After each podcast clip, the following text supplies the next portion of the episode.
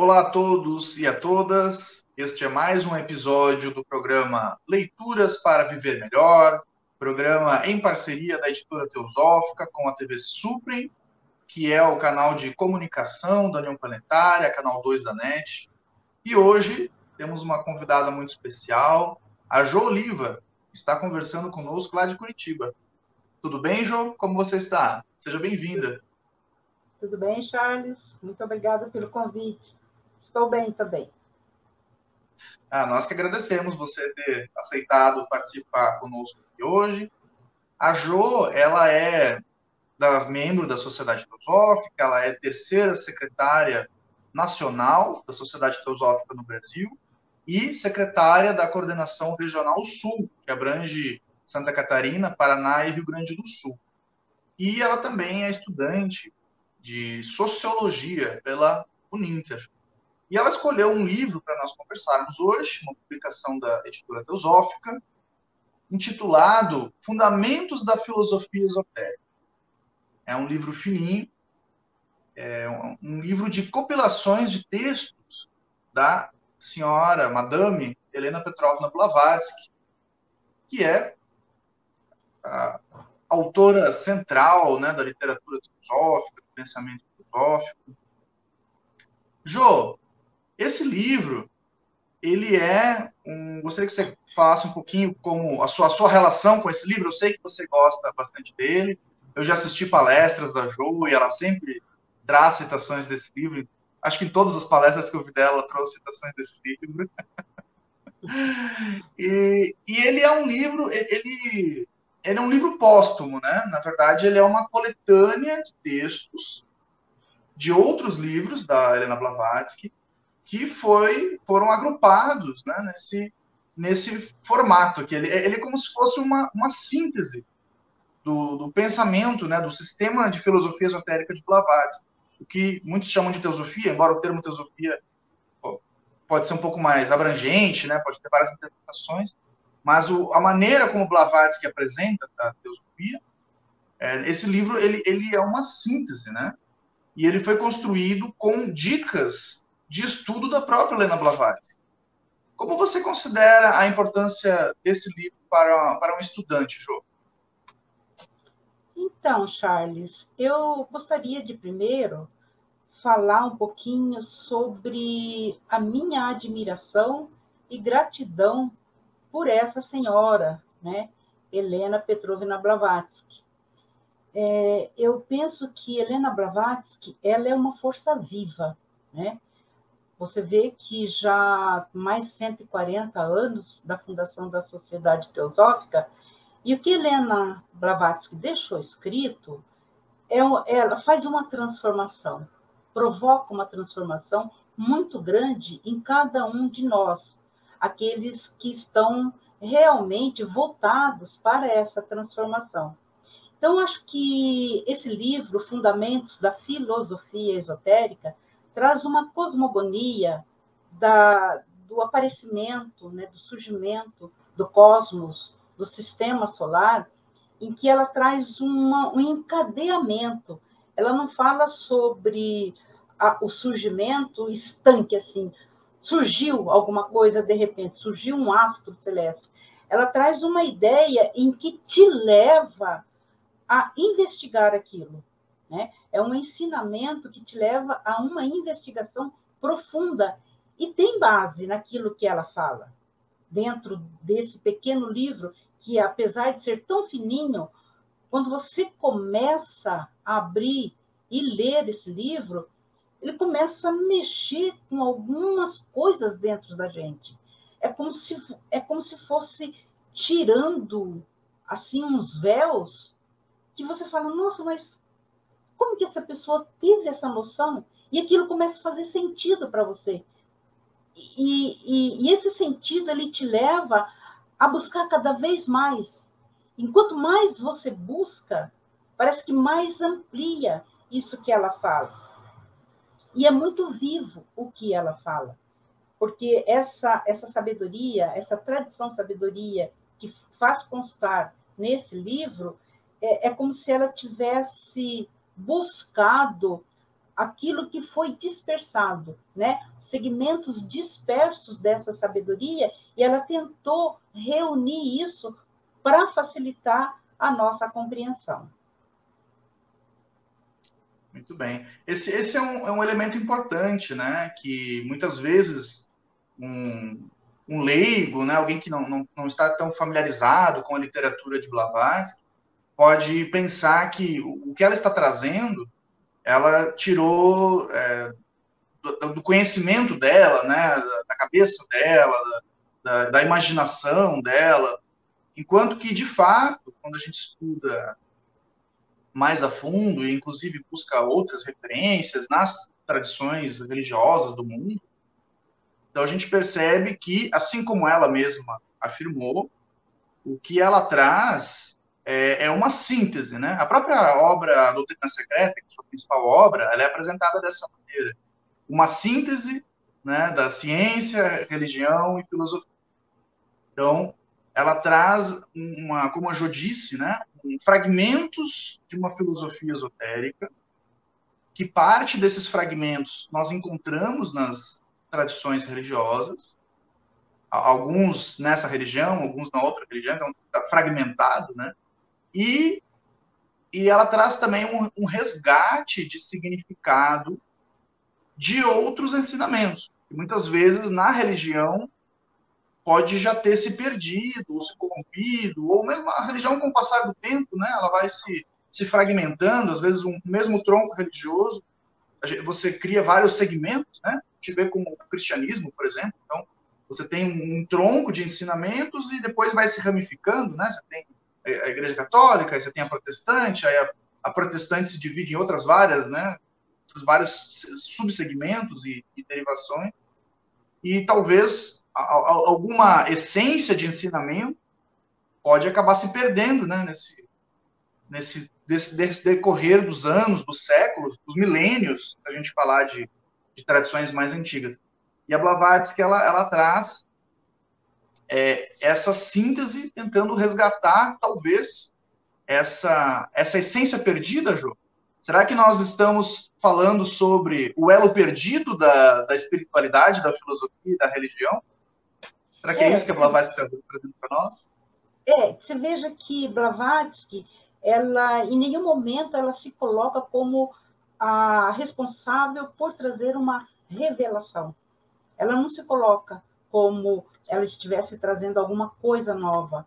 Então, quando ela fala da tradição sabedoria, é alguma coisa que está impregnada no éter cósmico, né?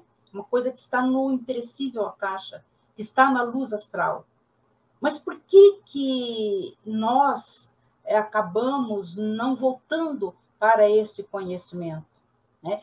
Porque o que Blavatsky fala é a necessidade, esse ensinamento que ela traz ele tem a ver com autoconhecimento, ele tem a ver com autocultura, ele tem a ver com autoobservação, e que nós, nós somos um pouquinho preguiçosos, se não muito preguiçosos, e nós não, não buscamos né, saber quem somos nós, de onde viemos, onde estamos, para onde vamos. Né? Não no sentido, não naquela coisa é, que muitas vezes as pessoas se colocam como um fanatismo, né? Querer saber dessas coisas. Não, mas o que, o que ela traz é como se fosse uma. Você sair daquela escravidão, né? Busque a autocultura, busque o autoconhecimento, trabalhe a autoobservação para que você saia dessa estagnação, desse, dessa, desse alimento diuturno dos cinco sentidos, porque nós vivemos para os cinco sentidos. E quando a gente vive para os cinco sentidos, eles não esse, essa essa necessidade de satisfazer os cinco sentidos não nos permite nos aprofundar, vasculhar-nos. Por que, que a gente não busca esse, esse vasculhar de nós mesmos? Por que, que a gente não vai em busca de saber o que estamos fazendo aqui? Para que estudar? Por que, que eu vou estudar? Por que, que eu vou desenvolver essa capacitação? Geralmente, a gente coloca também como uma, uma recompensa, né? Então, eu vou estudar porque eu quero ter algo em troca. A gente tem que sair dessa ilusão. Eu não, eu não vou fazer uma faculdade porque eu quero me tornar professor, ou porque eu quero isso, ou quero aquilo. É uma, é, é, é faz parte de nós, seres humanos, estudar para sabermos quem somos, o que estamos fazendo aqui, e nunca com a ideia de que nós estamos fazendo alguma coisa para nós mesmos. Né? A gente tem a ilusão de que nós temos uma, um plano, né? um plano de, de vida para nós, um plano individual. Mas o que Blavatsky traz é que existe um plano, sim, mas é um plano divino. E é um plano divino individual e coletivo.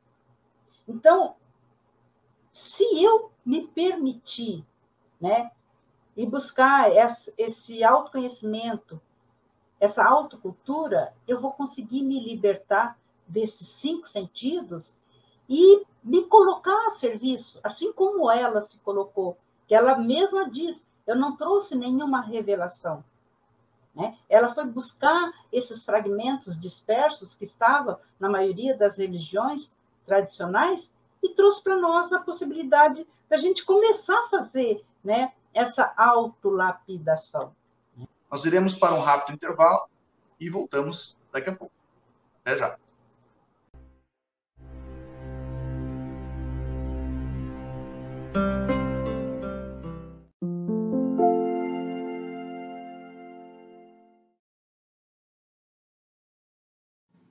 A editora Teosófica está com uma grande novidade para seus leitores.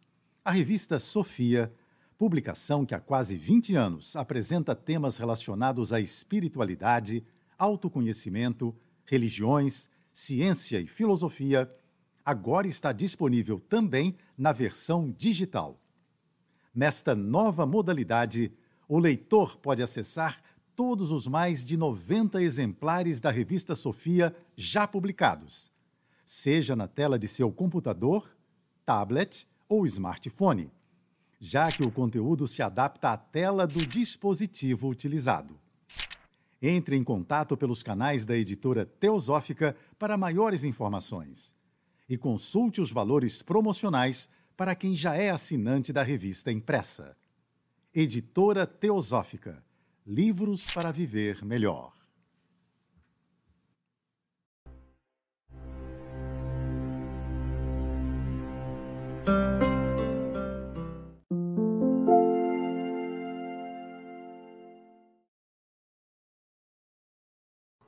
Estamos de volta com o programa Leituras para Viver Melhor, hoje conversando com a Jo Oliva, lá de Curitiba, sobre a obra Fundamentos da Filosofia Esotérica, de autoria da Helena Blavatsky, publicação no Brasil pela editora Teosófica. Esse livro, como comentamos no primeiro bloco, ele é uma coletânea de escritos da Helena Blavatsky, e no final do livro tem um apêndice sobre a doutrina secreta e seu estudo, que, de fato, é a fonte da coletânea desse livro, né? Foi desse apêndice, dessas anotações do coronel Robert Bowen, em 1891, três semanas antes da Madame Blavatsky desencarnar. Então, quando ela estava próximo né, de abandonar o corpo físico, ela deu umas dicas de estudo para os mais próximos dela, de como estudar toda aquela vasta literatura que ela nos deixou, né, principalmente a Doutrina Secreta, que é a sua principal obra. E dessas dicas de estudo é que surgiram surgiu essa compilação que depois veio a se tornar esse, esse, esse pequeno livro, né? Mas bem, bem profundo. A Jo comentou no primeiro bloco sobre a transformação que essa literatura acaba ocasionando né, no leitor, em cada um de nós. Ah, eu lembro de alguns trechos onde a Blavatsky diz que, principalmente nós ocidentais, porque ela, ela resgata principalmente a sabedoria do Oriente, né, e a nossa cultura é muito diferente. Então, para nós, quando a gente começa a estudar, parece algo muito estranho no início, talvez muito difícil de entender, ao menos para muitos de nós, né? Você lê aqui, nossa, mas isso é, tá quase me virando do avesso, né? Um negócio assim, totalmente ao contrário do nosso jeito de pensar habitual. E, e ela diz, em algum momento, que o primeiro efeito, primeiro efeito que a leitura desse tipo de literatura mística nos causa é uma desconstrução. Eu acredito que talvez a, a função seja nos desarmar. Né? A gente, nós estamos armados. Armados de quê? Armados de conceitos, de convicções, de, de opiniões, de visões de vida, de objetivos de vida. Né? Talvez a primeira função desse estudo seja ir desmontando, né? E desconstruindo. Você falou, João, no primeiro bloco, que o, a função seria essa transformação interna. Né? Então, você, você diria que a função desses livros não é a memorização dos seus conteúdos? Tem algo mais por trás disso? Ah, com certeza, né, Charles? Porque é como eu disse, é, Blavatsky, né? Eu vou voltar a falar nela. É, Blavatsky, ela é uma força viva, né? E a sua obra é viva também. E eu acho que quando nós estamos voltados para essa investigação, essa pesquisa interna, porque há momentos na vida em que a gente se deixa levar por aquilo que está ao nosso redor, né? pelas nossas vontades, principalmente o nosso corpo dos desejos. Então a gente esquece uma, uma, uma fatia importante, que é através do autoconhecimento, da autocultura, da autoobservação, encontrar essas respostas, né?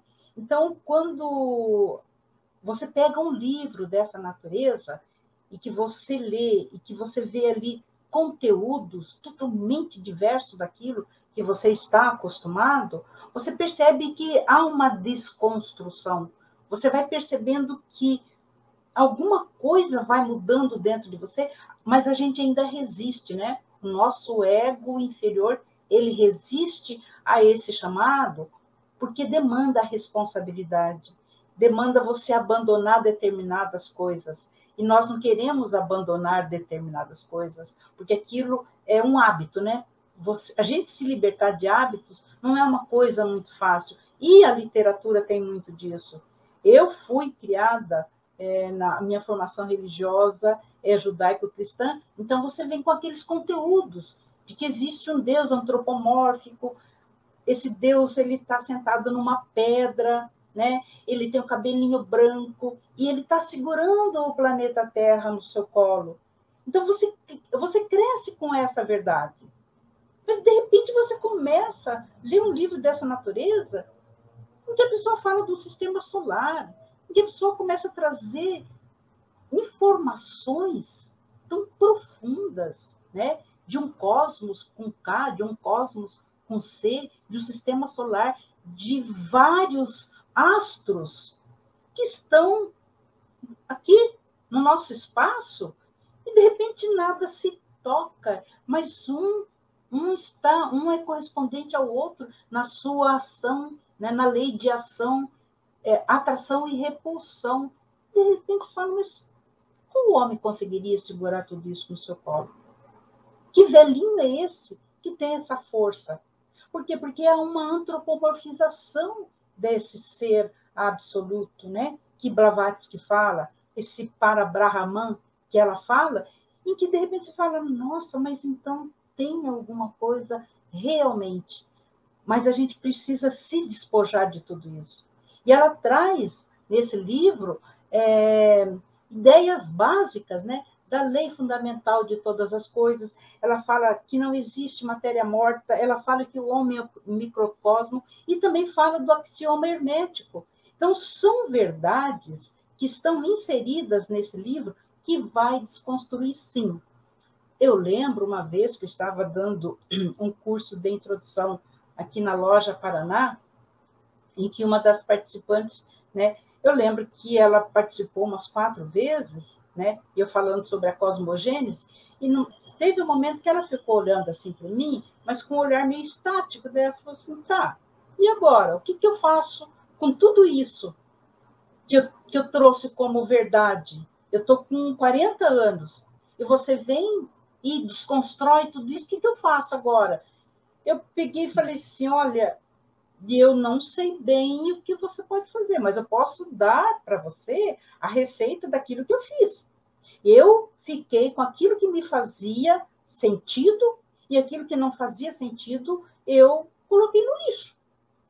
Porque diante de uma verdade dessa, e a própria ciência hoje fala sobre o espaço, né? As informações que são trazidas sobre o espaço é alguma coisa que você, você nem acredita no que está sendo dito, né? O buraco negro, né? O imperecível caixa, enfim, tudo fica registrado em alguma coisa. O que é isso? Então, me cabe, de alguma forma, ir em busca dessa, dessa verdade porque isso daí é o que vai me tirar da ilusão. Mas nós estamos muito satisfeitos, mergulhados na ilusão. A gente não quer sair, é bom demais, né? Ficar, ficar inserido nesse contexto ilusório, sabe? De, de alegrias fragmentadas. Por quê? Porque a gente não tem a força suficiente para buscar rever, ou ver, melhor dizendo, ver se isso é real ou não. Né? A busca do real ela é uma coisa muito interessante. Pois é.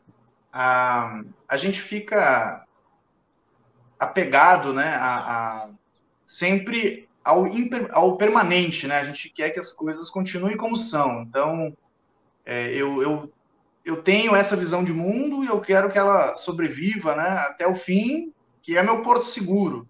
É, eu, eu tenho essa auto-identificação comigo mesmo, eu acho que eu sou de determinada maneira, embora a, as tradições, principalmente o budismo, né, nos deixa muito claro, o Blavatsky fala isso também, que o, homem que vai dormir hoje não é o mesmo que acorda amanhã, que nós estamos em constante transformação, e, e provavelmente, provavelmente não, a, as tradições nos dizem né, que um dos motivos do sofrimento é justamente não aceitar esse fluxo, né? não, não permitir que essa transformação aconteça.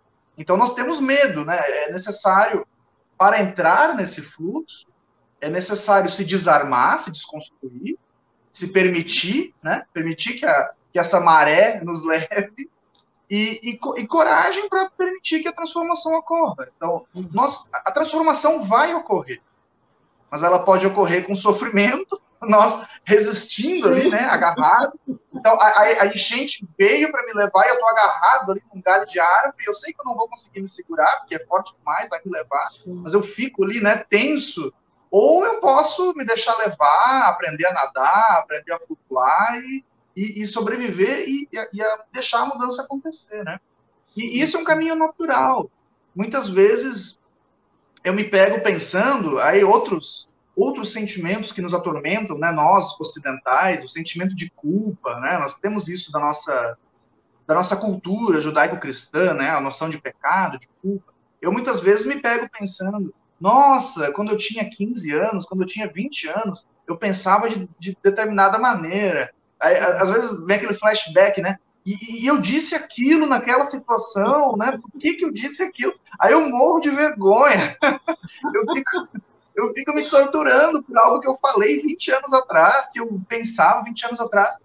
Mas em um, em um segundo momento, eu, mesmo me resgato, assim, eu digo, não, mas é, é, normal. O problema é se eu continuasse pensando daquele jeito. Sim, sim. É normal quando, quando a gente tem 15 anos, a gente ter determinadas visões equivocadas do mundo, e que bom que a gente progride, né? Que bom que a gente vai amadurecendo. Esse, esse é o objetivo. O problema é se eu continuei com a mesma visão de quando eu tinha 15 anos e, e quero permanecer com ela para sempre, né? Aí tem alguma coisa de errado. Daí eu, eu perdi a minha capacidade de aprendizado. Sim, sim.